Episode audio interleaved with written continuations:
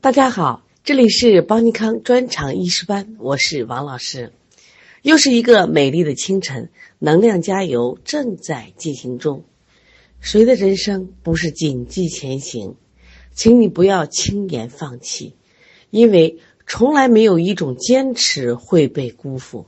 请你相信，你的坚持终将美好。加油！今天我们来学习第四单元五行学说。首先，我们了解一下五行的含义。哎，不用说，很多人都说五行我知道，不就是木、火、土、金、水？No No No，不是，五行是木、火、土、金、水五类物质元素的运动变化，它是一个动态的，而不是五个物仅仅五个物质。这是我们一定要了解的啊。实际上，五行学说啊，也是中国人智慧的一个再现。我们知道世界之大，无奇不有，万事万物。但是万事万物有没有规律呀？我怎么去认清这个万事万物？中国人很了不起，他把万事万物按照木、火、土、金、水五类物质进行了归纳。你再多的事物，你都属于这么五行。我又研究这五行学说来说明世界。好，下来我们看一下五行的特性。刚才说了嘛，世界上是万事万物，我如何看清这个世界？我把它都归到五行里边。那我们要知道五行有什么特性？好，第一行就是木，木木曰曲直，这是它的特性。那么凡是生长的、生发的、调达舒畅有这样作用的事物，都归到木。那么什么是火？火曰元上，这是它的特性。凡是这个世界上具有温热的升腾作用的事物，全归为火。所以火是代表一个特征，代表一个特性。土土元架色，凡是具有承生化、承载、收纳等作用的事物，全归为土。那什么是金？金月，什么是金？金月重格，凡是具有速降、收敛等作用的事物，都归到谁？金。那什么是水呢？水曰润下，凡是具有寒凉、滋润、向下运行等作用的事物，都归到水。我们看见了没？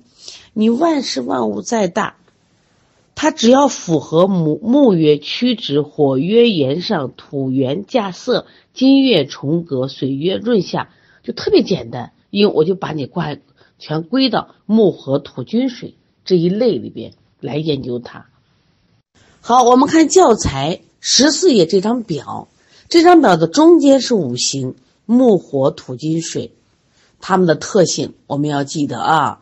来重复一遍：木的特性，木曰曲直，火曰炎上，土元架色，金月重格，水曰润下。在左边放的是自然界。在右边放的是人体，哎，你发现了没有？我们在学第一单元中医学理论体系主要特点的时候，我们讲两个观点必须记住。第一个观点就是整体观点，整体观点说到人体是一个有机的整体，有两个点，一个叫五脏一体观、形神一体观，又提到了人与自然环境的统一性、人与社会环境的统一性。那我们现在看到了没有？实际上，你看五行把世界归纳到一起了。凡是世界很大，万事万物，几百个国家，几十亿人口，几千万个物种，但是世界又很小。为什么？你看五脏里边，肝对的木，心对的火，脾对的土，肺对的金。肾对的水，五脏里面分属五行，它怎么来的？对，它符合五行的特。我说世界很小，是因为世界就落在了事物与现象的五行规律表上了。刚才我们说了五脏，五脏因为具有五行的特性，也就是肝具有生长、生发、调达的特性，心具有温热、升腾的特性。脾具有生化、承载、受纳的特性，肺具有肃降、收敛作用的特性，肾具有寒凉、滋润、向下运行的特性。你仔细想想，哎，真的是这回事儿。所以说，把五脏就归到了五行里边。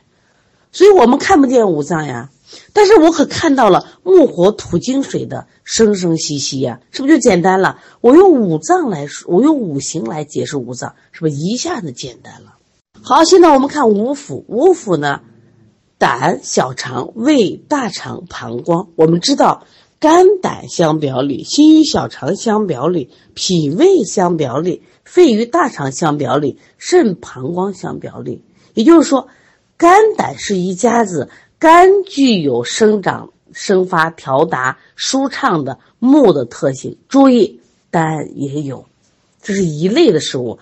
心具有温热升腾的作用，小肠是一家子，它也有具有作用，所以也归为火。那么脾胃一家子，脾是生化承载受纳，胃也一样，它也是生化承载受纳。肺与大肠，肺是速降收敛，大肠一样，因为是一家子嘛，它也速降收敛。肺和膀胱是不是也一样的？因此，胆归木，小肠归火，胃归土。大肠归金，膀胱归水，也就是说，它你要想研究胆、小肠、胃、大肠、膀胱的属性，你也一样可以依据木、火、土、金、水的特性来研究它，让它用到临床中，是不是简单了？我看不见胆，我也看不见小肠，但是它的功能，我通过木、火、土、金、水，我看得见的物质的运行的规律，我来了解它。世界一下清晰明。我们下来看五官：目、舌、口、鼻、耳，它分别是我们五脏的一个外现。你看，肝主目，心火体现在是不是舌？脾开窍于口，肺开窍于鼻，肾开窍于耳，是不是这意思啊？因此，当我想了解目、舌、口、鼻、耳的时候，我依然可以用木、火、土、金、水来解释它。好，我们来看一下形体。形体，筋脉肉皮骨，它分别对应的是肝主筋，心主脉，脾主肉，肺主脾，肾主骨，是不是也可以用五行木火土金水来解释呀？为什么？因为金，它一样具有生长、生发、调达，属于归木；脉，它是温热升腾，属火；肉生化承载收纳，土；脾。速降收敛，筋骨寒凉滋润向下运行。为什么？因为实际上我们前面第一单元学过一个观点，还是整体观念，说人体是一个有机的整体，是以五脏为中心的有机整体，所以我们提到了五脏一体观，是不是？因此，实际上我们后面讲的五腑、五官、形体，它都是以五脏为中心。那这些还不够呀，人还有情志呀。所以说，肝主怒，心主喜，脾主思，肺主悲，肾主恐，都归谁？归五行。还有两个五声：呼、啸、歌、哭、声。遇到这种五声，我们也要归到五行里边啊。说肝对应的是呼，心对应的是笑，脾对的是歌，肺对的是哭，肾对的是声。对于变动呢，肝对应的卧，心对的忧，脾对的会，肺对的咳，声对的立，站立的立。哎，这些你看是一些动作，哎，它也归我们五行。这还明白了吗？五脏一体观在这里充分体现了。那么五脏可以都通过木、火、土、金、水五类物质来研究它，而五脏又归属于。五行不同的特性，因此我们刚才讲的形体、五官、五腑，它都归五行。那这些还不够呀，人还有情志呀。所以说，肝主怒，心主喜，脾主思，肺主悲，肾主恐，都归谁？归五行。还有两个五声：呼、啸、歌、哭、声。遇到这种五声，我们也要归到五行里边啊。说肝对应的是呼，心对应的是笑，脾对的是歌，肺对的是哭，肾对的是声。对于变动呢，肝对应的卧，心对的忧，脾对的会，肺对的咳，声对的立，站立的立，哎，这些你看是一些动作，哎，它也归我们五行，这还明白了吗？五脏一体观在这里充分体现了。那么五脏可以都通过木火土金水五类物质来研究它，所以大家这个要理解五脏一体观。前面你看我们放了个五脏，后面不管五腑、五官、形体、情志、五声变动，都可以归到五脏的某一某一方面。然后五脏没法说清楚，因为我们看不见，但是我们可以用五行来说清楚，因为它们是同一类的物质。世界一下变清楚了，变简单了。所以我再次说，五行。学说是中国人智慧的表现。